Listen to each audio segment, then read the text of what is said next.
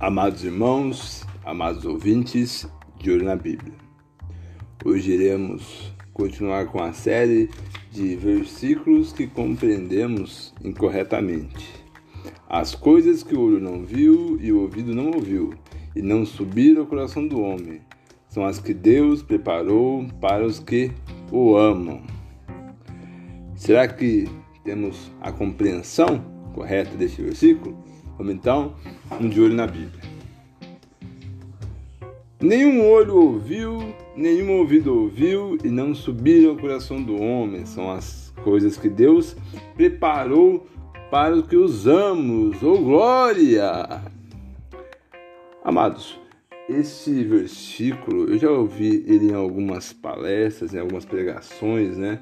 De uma forma bem entusiasmática, no sentido que, meu Deus, né?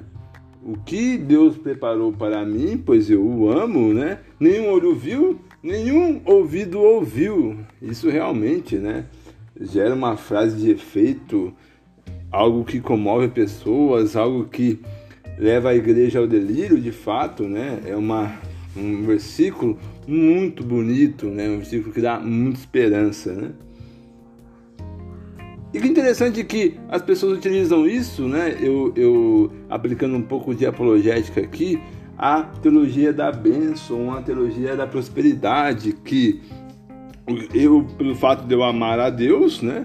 Deus está preparando algo para mim que nenhum outro irmão viu, que nenhum outro ouvido ouviu, então vai ser aquele carro importado, vai ser aquela esposa maravilhosa, aquele emprego dos sonhos, né? ou sei lá? É algo que nenhum olho ouviu e nem ouvido ouviu. Mas como nós, eu sempre recomendo aqui que a gente leia o texto, né, o versículo dentro do seu contexto. Então vamos seguir lendo aqui. Vou estar lendo esse versículo, né, que encontra lá em 1 Coríntios, capítulo 2, versículo 9. Então eu vou estar lendo o versículo 10 e o versículo 11, diz o seguinte, ó. Mudando no 9 também.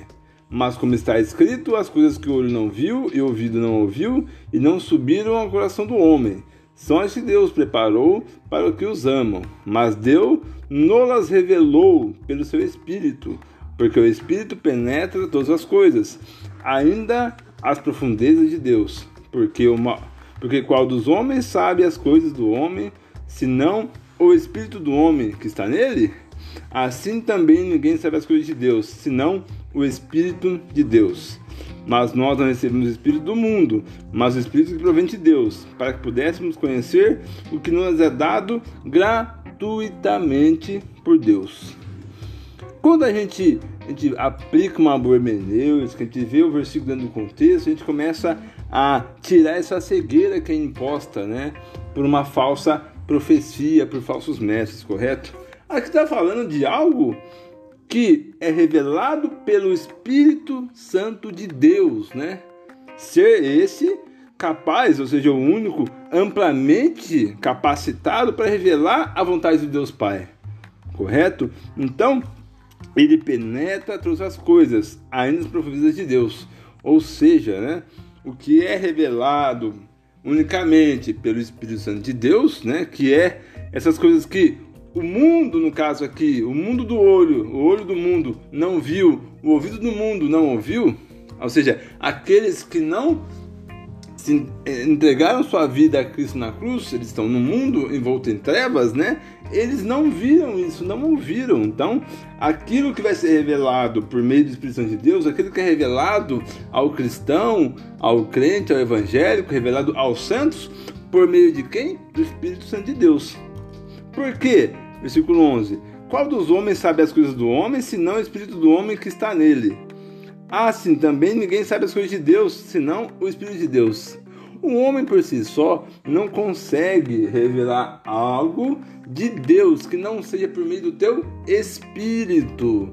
A gente acaba de arrebentar com toda a teologia da bênção, a teologia da prosperidade, né? A verdade de Deus, o revelar de Deus meio do teu espírito. Espírito esse que é soberano, é uma autoridade, né? Não pode estar o homem, né, empoderado, né? Ou seja, com uma soberania, uma soberania acima do espírito, né? Quem controla o poder do Espírito é o próprio Espírito, não o homem. Entenda que não é algo ah, pré-programado, algo que eu estalo os dedos, o Espírito Santo ah, se manifesta sobre mim e eu revelo, não sei o que e tal. De forma alguma, né? Soberano é o Espírito que habita no homem. Espírito esse, né? Como a gente viu lá, penetra todas as coisas, né? Nas profundidades de Deus. Mas nós, versículo 12, mas nós não recebemos o Espírito do mundo, mas o Espírito que provém de Deus, para que pudéssemos conhecer o que nos é dado gratuitamente. Às vezes a gente acaba é, querendo buscar tantas coisas, né, que seriam de fato maravilhosas, né, um emprego maravilhoso, uma, uma namorada, uma esposa bacana, né, o carro dos sonhos, a casa, não sei, de fato, gente, são coisas que realmente seriam boas se acontecesse, né? Mas olha que interessante, né? Algo mais maravilhoso que isso, né? Um Deus que lá no céu, soberano, se humilhou, veio aqui à terra, né? Entregou é, na cruz, morreu, verteu seu sangue por pessoas que mais nunca eram merecedoras de tal sacrifício, né? E por meio desse sacrifício, né, aquele que se converte em Cristo na cruz, ele recebe gratuitamente, não é nada cobrado, não é uma, uma, uma forma de um escambo, né? Ah, eu vou amar a Deus e ele vai me dar a casa, eu vou amar a Deus e ele vai me dar o carro, eu vou amar a Deus e ele vai prosperar em minha vida. Gente, não tente fazer moeda de troca com Deus. O que lhe é dado é dado gratuitamente, né? O dom de Deus. Uma pequena partícula de Deus habita em cada um de nós, correto? Isso é gratuito, né? E é isso que o mundo não vê. O sistema mundano não ouve, porque ele não tem o Espírito Santo de Deus habitando entre eles. Amados, então a gente consegue compreender um pouco mais, né? Mas de fato, gente, esse versículo é muito gostoso de ouvir, é maravilhoso isso, né? Mas a gente sempre tem que procurar o texto dentro do seu contexto, aplicar uma boa hermenêutica, fazer uma concordância. Né? Podia utilizar aqui outros versículos para a gente conseguir confirmar isso, né? Mas eu gosto de fazer o que, gente? Que vocês também façam isso, que vocês também leiam os versículos, procurem a concordância, né? Hoje em dia é muito tranquilo de fazer isso, né? Tem aplicativos que já dão para você a concordância pronta já, é só você ler e estudar. Correto? Então, dado aí a o entendimento correto do versículo, vamos então no De olho na Bíblia.